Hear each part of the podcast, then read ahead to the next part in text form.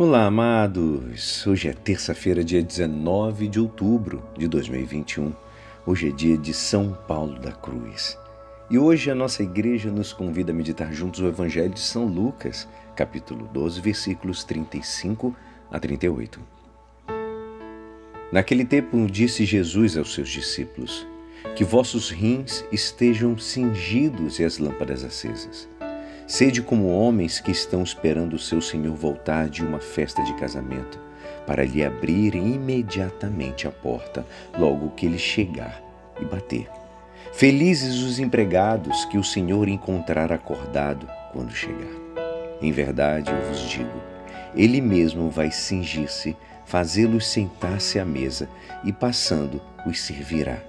E caso ele chegue à meia-noite ou às três da madrugada, felizes serão, se assim os encontrar.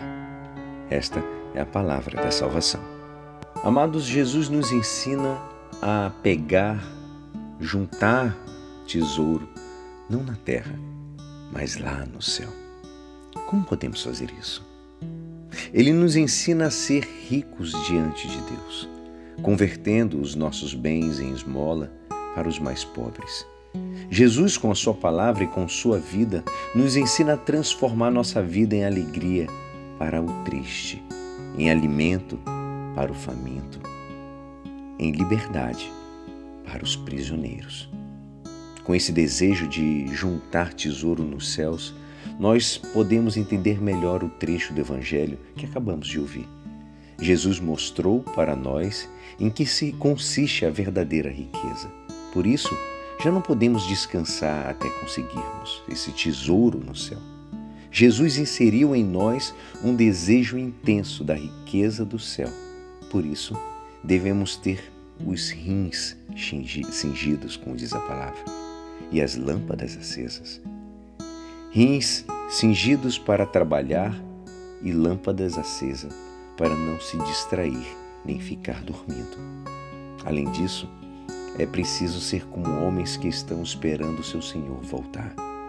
A vida vigilante não é simples espera, mas assim, não é um desejo de um futuro vazio.